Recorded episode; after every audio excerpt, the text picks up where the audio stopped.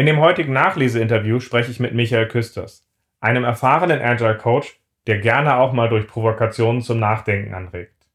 In der letzten Folge hatten wir ja das Thema der Nutzen des Scrum Masters und Erfolgsmessungen behandelt und das ist letztlich aus einer Diskussion auf LinkedIn mit Michael entstanden. So gesehen bin ich sehr froh, dass ich Michael für ein Nachleseinterview zu meiner Folge gewinnen konnte und hoffe, dass wir einige spannende Ergänzungen von ihm in diesem Interview bekommen.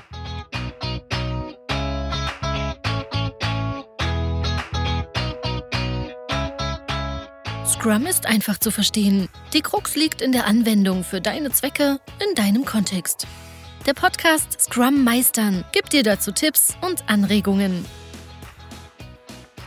Moin Moin, herzlich willkommen zu einer weiteren Folge in meinem Podcast Scrum Meistern. Ich bin sehr froh, dass ich den Michael Küsters heute für eine Folge gewinnen konnte. Wir hatten ja in der letzten Folge über den Scrum Master, also den Nutzen des Scrum Masters und Erfolgsmessungen gesprochen. Und ich freue mich darauf, das Thema heute mit dem Michael aufzuarbeiten. Schön, dass du dabei bist. Ja, hallo, danke, dass ich dabei sein darf.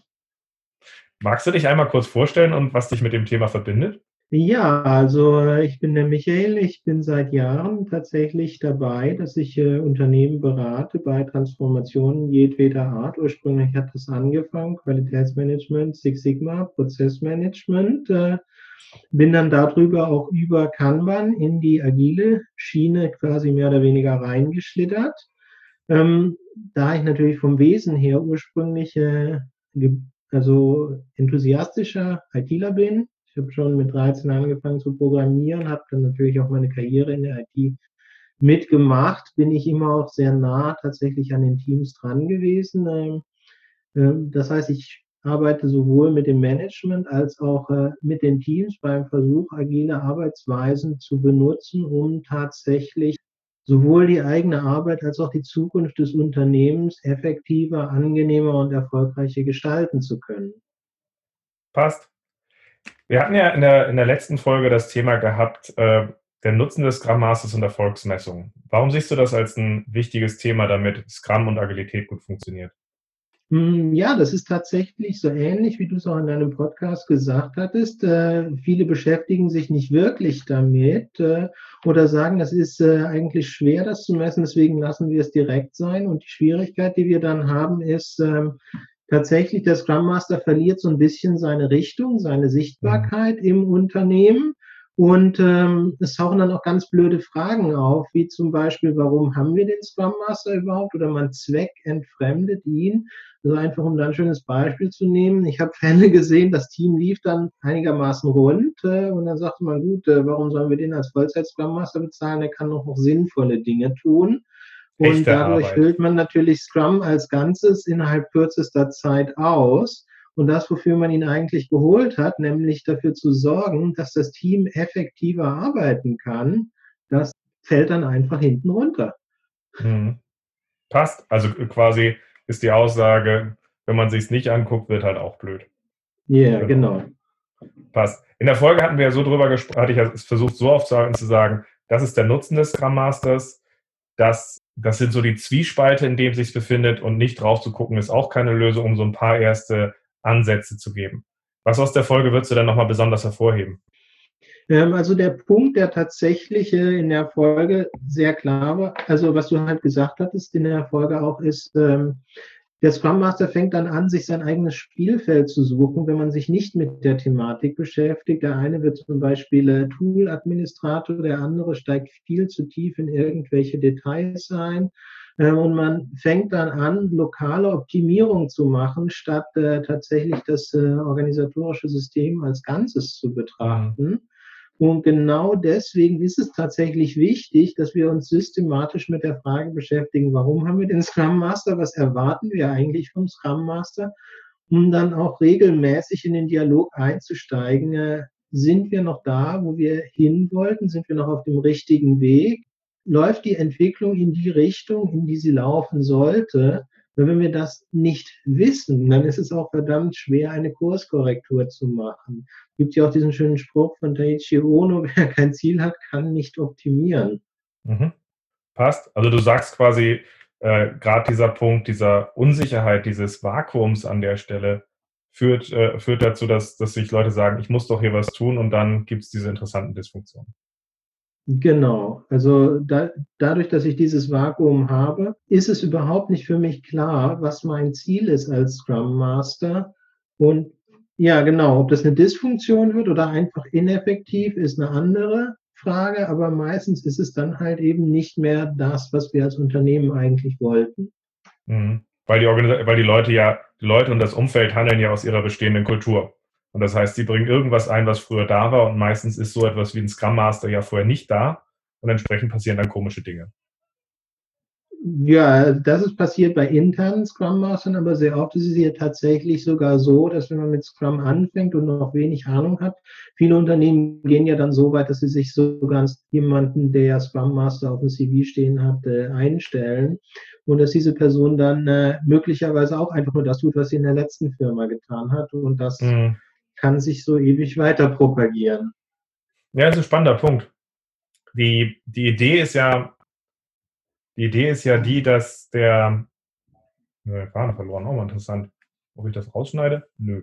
Ähm, die, die, ich finde das ganz interessant, dass du gesagt hast, dass zum einen externe dabei ein anderes Problem sind als interne, wenn das Ganze passiert. Und das, was du eben erzählt hattest, ist dieser Punkt mit, dass Leute das machen, was sie in der Firma vorher gemacht haben. Weil einer meiner Faustregeln, die ich noch nie irgendwo eingesprochen oder aufgeschrieben habe, ist, man muss eigentlich einen Job dreimal machen, damit man ihn richtig, richtig macht. Das habe ich sowohl, wenn ich mit irgendeinem CDO oder sowas zu tun habe, wo Leute sich dann wundern, wenn man aus der einen Firma den einen einkauft, weil die erfolgreich waren und den dann als CDO in die nächste Firma setzt, wo der dann erstmal aus der Unsicherheit genau dasselbe macht wie vorher und eigentlich mhm. aus der Erfahrung erst dann in eine Differenzierung reinkommt, und das nächste Mal dann langsam lernt, es richtig zu machen. Deswegen ist für mich so eine Faustregel bei ganz vielen Sachen, die Leute müssen eigentlich drei Durchläufe gemacht haben, um es zu verstehen. Das ist irgendwie, wenn Leute irgendwie sowas wie die Ballsimulation spielen, aber es ist tatsächlich auch in Rollen bei, bei Scrum Mastern, die ihre Rolle finden, äh, so oder auch bei agilen Coaches. Also deswegen ähm, finde ich das einen ganz wichtigen Punkt. Wie schafft man es, dass die Erfahrung reinkommt? Ja, tatsächlich. Also es ist ja auch erstmal keine Kritik. Das Problem ist halt nur an der Stelle, wenn man keine klare Erwartungshaltung vermittelt, ähm, als Unternehmen gegenüber dem Scrum Master, wo wollen wir eigentlich hin? Und der Scrum Master dann einfach denkt, das, was ich letztes Mal gemacht habe, funktioniert, dann tritt auch kein Reflexionsprozess ein. Also wir brauchen irgendeinen Träger für den Recht Reflexionsprozess, damit wir als Scrum Master auch aus dem Trott rauskommen, dass wir sagen, das, was früher funktioniert hat, machen wir auch weiter so. Was ist für dich dabei der Trott? Ja, also wenn wir jetzt auf dieses konkrete Negativbeispiel des Tool-Administrators eingehen, das war in der letzten Firma das, was von einem Scrum Master erwartet wurde und solange mir nichts anderes gesagt wird, mache ich das wieder. Und das kann ich sogar über Jahre in x wie vielen Unternehmen machen und teilweise ist es ja also wir brauchen uns hier nur die Stellenangebote anzugucken, die es auf dem Markt gibt. Der Tool-Administrator wird häufig auch gesucht. Ist zwar kein Scrum Master, aber die Unternehmen suchen das. Und damit kann man sich ewig durchhangeln, aber eine Reflexion tritt dann niemals ein. Mhm. Es gibt Leute, die können zehn Jahre Scrum Master gewesen sein und denken, Scrum Master hat die Hauptaufgabe, irgendwelche Tickets in Tools zu verschieben und irgendwelche Workflows einzurichten. Ja. Und das hilft dann weder dem Team, der Organisation und eigentlich auch der persönlichen Entwicklung der Person selbst, weil eigentlich kannst du sich auch freuen, hey, hier habe ich eine neue Perspektive, hier kann ich wieder dran wachsen. Genau. Ähm, also wie gesagt, es ist legitim, wenn diese Arbeit getan werden muss, äh, dass man sie tut und dass man sie auch gut tut, aber es ist kein Scrum Master. Ja. Und das ist ja für viele eine neue Rolle und entsprechend ist da die Herausforderung. Genau. Weite, weitere Aspekte, die du hervorheben würdest aus, aus der Folge? Also ein weiterer Punkt ist halt eben dieser Konflikt zwischen ähm, Einzelbewertung und wie, dass ich ja eigentlich den Scrum Master am Erfolg des Systems messen müsste. Also nicht am, mhm. also ich kann einen Scrum Master nicht am Einzelerfolg bewerten, weil was tut ein Scrum Master? Er hilft anderen Leuten und der Organisation, sich weiterzuentwickeln. Und das kann man nicht auf eine Einzelperson. Das heißt, ich brauche eine übergreifende Sicht, äh, um mhm. dann überhaupt erstmal in der Lage sein zu können, zu sagen, das ist der Impact, den dieser Scrum Master hatte. Und so wie du gesagt hattest, was ich vielleicht sogar noch ein bisschen verstärken würde, du hattest gesagt, wir können ja nebeneinander stellen, äh, ein Team, das noch nicht im Scrum-Modus arbeitet, wie sich das entwickelt, und daneben ein Team mit einem Scrum Master schauen, wie sich das entwickelt. Ähm, das ist ja dieses AB-Testing, das ist ja eigentlich auch eine agile Methode, die wir für Software anwenden müssen. Warum sollen wir die nicht auch auf die Organisation anwenden? Mhm. Und dann entsteht plötzlich auch ein Verständnis, das, was wir hier machen, ist nicht einfach nur für Scrum, sondern wir können es auch tatsächlich benutzen, sowohl um unsere Kundenverhältnisse zu optimieren, wir können es benutzen, um unsere Systeme zu optimieren, wir können es an allen verwenden. Also das sind so Muster, die können wir direkt mitbringen, quasi am ersten Tag, wenn wir als Scrum Master in eine Organisation kommen. Die probieren wir zum Beispiel nur eben mit der Aussage, lass uns doch mal nebeneinander stellen, wie die Teams sich entwickeln, um danach in die Diskussion einzusteigen, wofür können wir dasselbe Verfahren noch verwenden.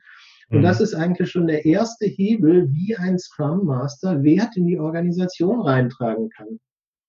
Ja, vor allem schafft es belastbare Ergebnisse, weil wir haben etwas aufgebaut, was ja nicht einfach der Scrum Master hilft so und so, irgendwas Abstraktes, wo die Leute es abtun, sondern wir haben Teams, die haben sich so entwickelt und wir haben Teams, die haben sich so entwickelt. Jetzt lasst mal auf das Invest drauf gucken, was wir dadurch gehabt haben und irgendwie scheint es zusammenzuhängen. Das heißt, es ist ein ganz anderes und viel konkreteres Gespräch, was wir dann haben, wofür wir ihn brauchen und was dann passiert.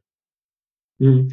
Vor allem, es bringt den Scrum Master aus dieser blöden Defensivposition heraus, äh, weil normalerweise erstens IT ist eh immer nur ein Kostenfaktor, den man minimieren sollte. Es ticken halt die Unternehmen, ob das berechtigt ist oder nicht. Und der Scrum Master ist dann noch nicht mal ein Entwickler, also ein Kostenfaktor auf einen Kostenfaktor. Das ist dann erstmal die Sicht, äh, die man vielleicht als Finanzler auf das Thema hat.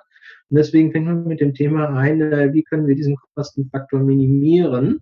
Aber wenn man dann ganz klar sagen kann, Leute, ihr habt hier ein Team, die kosten euch pro Monat, lassen mal, ist ja vollkommen egal, wir sagen mal 30.000 Euro in Gehältern für dieses Team. Und die Performance dieses Teams ist jetzt um 30 äh, Prozent gestiegen, dadurch, dass wir vernünftiges Scrum machen und einen vernünftigen Scrum Master haben, der sich darum kümmert, dass das Team effektiv arbeiten kann. Und dann kann man sagen, alleine der Wert dieses Scrum Masters, den könnt ihr damit im Endeffekt auf den Wert von anderthalb Entwicklern beziffern. Und dann ist man mhm. nicht mehr in der defensiven Position, dass man fragen muss, warum bezahlen wir dich? Ja, ich glaube, wenn wir, wenn wir jetzt so gerade so drauf gucken, so als Dysfunktion dieses typische Abrutschen in irgendwelche anderen sinnvollen Aufgaben, wo man sagt, irgendwas muss ich ja tun, also werde ich Tool-Admin, äh, ist die eine Dysfunktion. Die andere ist halt dieses vom Scrum Master in eine proaktive Rolle reinzubringen, auch mit dem Scrum-Team zusammenzuarbeiten. Hey, was tun wir hier eigentlich? Was wollen wir hier erreichen? Und nicht einfach, dass mhm. er nur mitläuft. Das ist ein ganz wichtiger Punkt. Also ich habe ehrlich gesagt mit dieser Aussage, ein Scrum Master ist idealerweise unsichtbar, habe ich ganz große Probleme. Wie geht es dir damit? Oh, Jemin. ja, habe ich auch große Probleme damit. Also ich muss nicht unbedingt derjenige sein, der im Rampenlicht steht äh, als große Rampensau. Aber eigentlich sollte es so sein, dass äh, tatsächlich der Fußabdruck des Scrum Masters überall zu sehen ist. Hier hat er dran gearbeitet, da hat er dran gearbeitet, hier haben wir was verändert, das hätten wir nicht gemacht ohne den Scrum Master. Mhm. Dass den Leuten tatsächlich bewusst ist, ähm, Veränderung passiert nicht, sondern Veränderung muss tatsächlich auch ähm, initiiert werden, die Impulse müssen gesetzt werden und die kommen nicht von irgendwo. Ich muss auch tatsächlich sagen, persönlich, einer der größten Fehler, den ich im Coaching gemacht habe, ist mit dieser Perspektive der unsichtbare Scrum Master anzufangen. Das ist wirklich nicht lange gut gegangen und ich habe mich auch tatsächlich gefragt, was mache ich hier eigentlich? Ähm, das heißt nicht, dass ich die Leute steuern muss. Das heißt nicht, dass ich äh, überall die Fäden in der Hand haben muss. Aber es ist für viele Organisationen tatsächlich so, sie wissen nicht, wo sie etwas tun sollten. Und alleine mhm. dadurch, dass man da wirklich den Finger in die Wunde legt und sagt, Leute, es ist nicht okay, dass ihr diese Dysfunktion habt. Ihr müsst die nicht mhm. rechtfertigen, dass das eine Dysfunktion ist, an der ihr nichts ändern könnt, sondern ihr müsst das wirklich mit roter Farbe auf ein großes Plakat schreiben, dass jeder sofort sieht, wir müssen das ändern. Mhm. Genau, also ich glaube, ich glaube, es ist schon wichtig, auch dabei wirklich zu trennen von einerseits zu sagen, äh, ein guter Scrum Master ist unsichtbar, heißt, äh, heißt zum einen, na, wenn er unsichtbar ist, wird er auch nicht gespürt und wenn er nicht gespürt wird, hast du auch keinen Effekt. Das ist so das Problem. Auf der anderen Seite reden wir ja beide nicht darüber, der Scrum Master ist einfach nur die Rampensau, der alle durch die Arena, äh, den, den Stier durch die Arena zieht oder sowas, sondern es geht darum, natürlich geht es darum, dass die anderen Leute wachsen. Natürlich geht es darum, dass wir uns in Dienste des Systems stellen. Aber halt eben auch mit dem Punkt dabei, wie schaffen wir es, Akzente zu setzen, dass hier etwas passiert. Und dabei ist unsichtbar für mich ein, ein Extrem, was was anderes ist, als er stellt sich konsequent im Dienste der Umgebung. Hm. Ich glaube, da sind wir uns auch einig. Äh, wie gesagt, je mehr man im Endeffekt äh, bemerkt, hier verändern sich Dinge, desto mehr erkennt man den Wert des Scrum Masters. Aber das heißt noch lange nicht, dass äh, der Scrum Master dabei tatsächlich auch, sagen wir mal, führend ist bei diesen Themen. Ja, manchmal ist er, manchmal ist er initiierend und manchmal ist er halt helfend dabei, dass man seinen Marotten nicht ausweicht. Äh, und mhm. manchmal ist er auch äh, der, der einen Rahmen geschaffen hat und manchmal ist er auch bewusst auch einfach mal wo nicht dabei. Also das ist ja schon relativ vielschichtig. Ähm, und das ist ja vielleicht auch die Kunst dabei. Ähm, mhm. Nee, das passt. Aber der spannende Teil an meinem Podcast ist ja, jetzt haben wir über ein paar Sachen gesprochen, wo wir gesagt haben, da sind wir uns einig, sind so ein bisschen nach rechts und links gekommen. Äh, warum ich diese Nachlesen ja eigentlich mache, ist ja, ich will immer hören, hey, wenn du auf den Podcast drauf guckst, was hast du denn noch an Ergänzungen und was hast du noch an Punkten, das sehe ich anders. Mhm.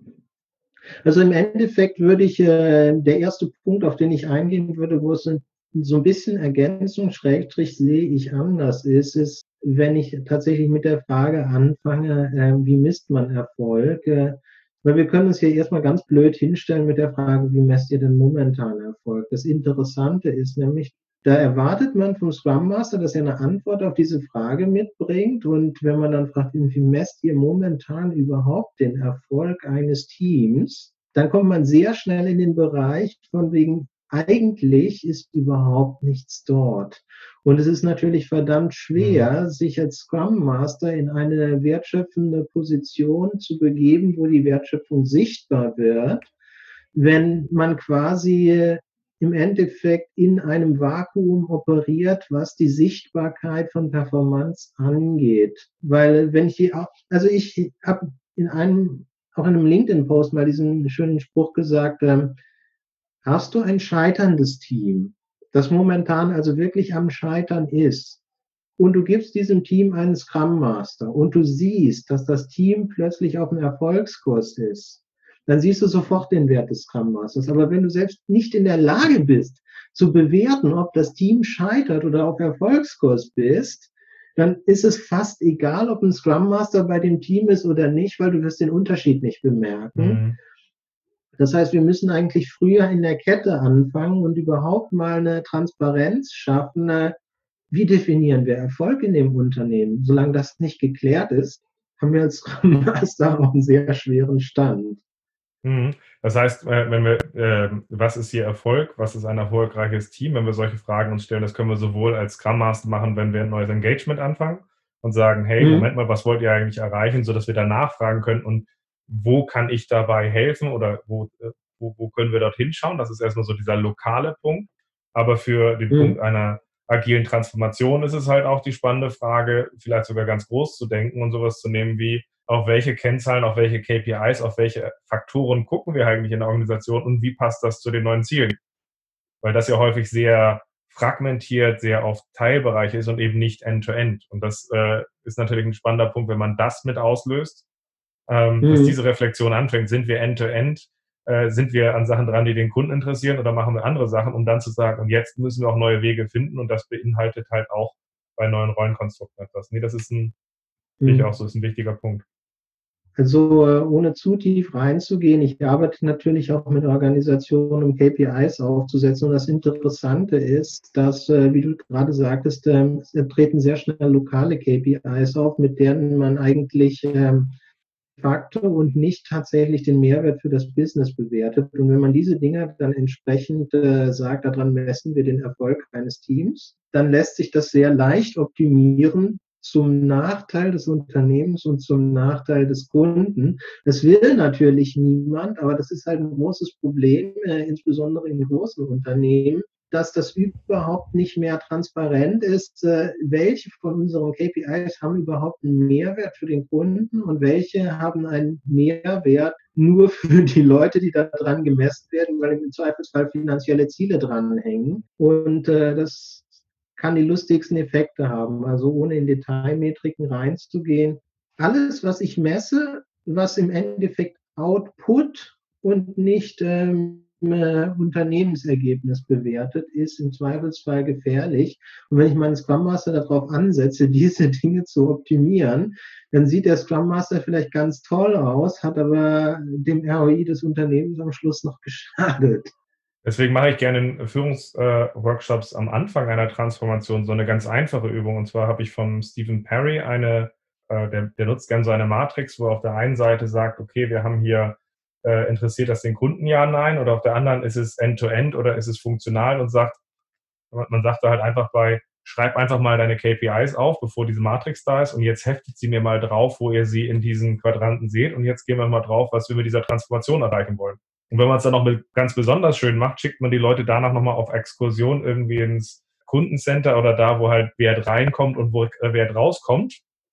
Lässt die mhm. Tag irgendwo Praktikum machen oder, oder beobachten und kommt dann nochmal zusammen und lässt die Karten nochmal schieben. Also, dass man tatsächlich diesen Punkt der Messung einfach nochmal gerade rückt zu sagen, ihr könnt doch nicht auf der einen Seite die ganze Zeit sagen, ihr wollt Kunden in den Fokus stellen und ihr habt nur KPIs, die den Kunden kein Stück interessieren wir können doch nicht sagen, wir wollen ganzheitlich Wert schaffen und ihr messt irgendwie an der Stelle, ob der eine Durchlauferhitzer in Position zwischen 8 und 7 ähm, ein bisschen optimiert ist und der an, äh, an, an 19 bis 21, wenn es dann das Spiel dazwischen verloren wird. So gesehen, solche, solche Hilfsmittel finde ich immer recht äh, gut, um diese Awareness zu schaffen.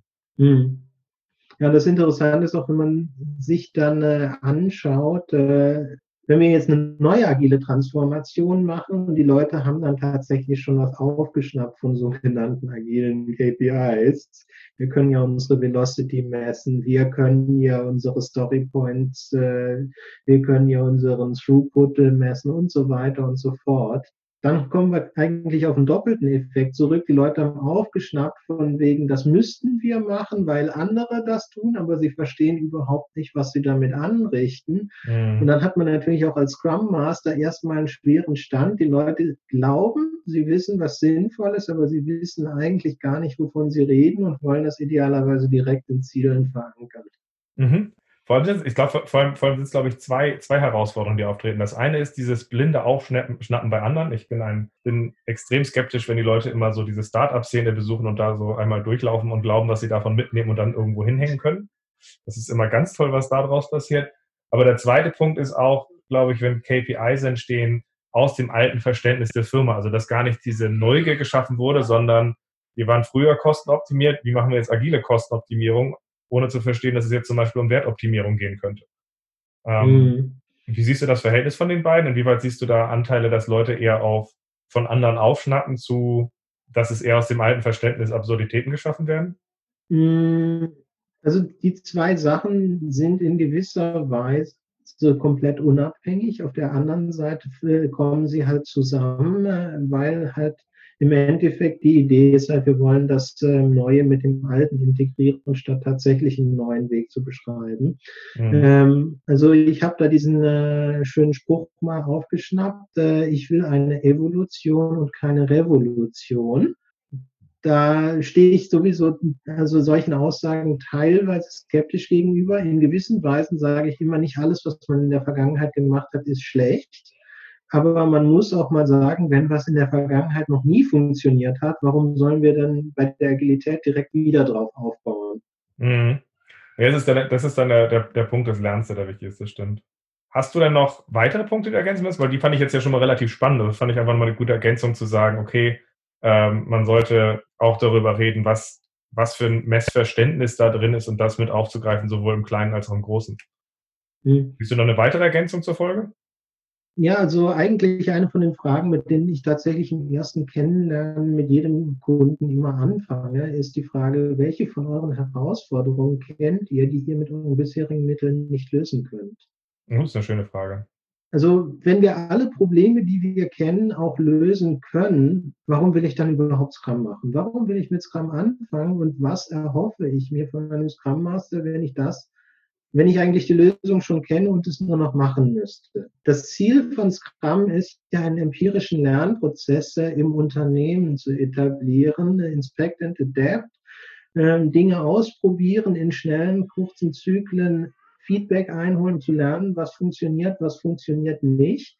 Und wenn wir das nicht brauchen, dann haben wir echt die Grundsatzfrage, was erwarten wir von Scrum? Wenn dann allerdings tatsächlich die ersten Herausforderungen da sind, äh, Gut, dann ist natürlich wieder das Erste, man fängt an, direkt in seinem Oberstübchen zu kramen, kenne ich die Lösung für dieses Problem, ohne dran zu denken. Möglicherweise ist der Kontext in diesem Unternehmen anders, deswegen würde das vielleicht gar nicht funktionieren.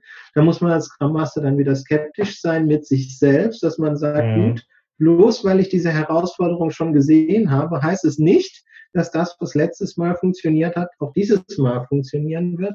Aber wenn wir uns davon abrücken, der Erfolg eines Scrum Masters äh, ist auch dann sehr leicht sichtbar zu machen, wenn die Leute wirklich zugeben, das ist eine Challenge, die konnten wir bisher nie sinnvoll adressieren. Und Sie sehen, der Scrum Master war jetzt drei Monate hier oder ein halbes Jahr und wir haben diese Challenge nicht nur adressiert, sondern sogar überwunden.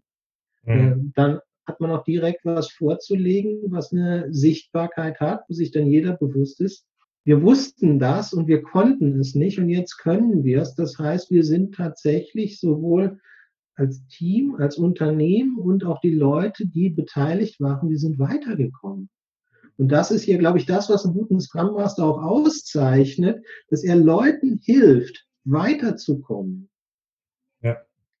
Beziehungsweise, dass man für sich auch erkennt, wenn man damit nicht weiterkommt oder dass eine Organisation einen Blick entwickelt, wo schaffen wir das und wo braucht ein Scrum Master Hilfe oder halt eben, wie ich es auch mit dem Fußballbeispiel gesagt habe, wie macht man es beim Fußball, wenn es nicht klappt mit dem Trainer. Ansonsten ist es irgendwann auch einfacher, irgendwie eine einzelne Person auszutauschen, anstelle das ganze System über den Haufen zu schmeißen. So gesehen kann es als mhm. Organisation auch mal sinnvoll sein, tauschen wir dort etwas durch oder ähnliches, weil eine Person geht eher als was anderes, wobei man auch da aufpassen muss, dass da man nicht die schlafenden Hunde von diesen klassischen sehr brutalen Konzernen mit Leistungsorientierung weg, die jedes Mal, wenn etwas nicht läuft, tauschen sie durch, weil dann bin ich wieder bei meinem Heimatverein, dem HSV, das hat auch nicht so ganz funktioniert.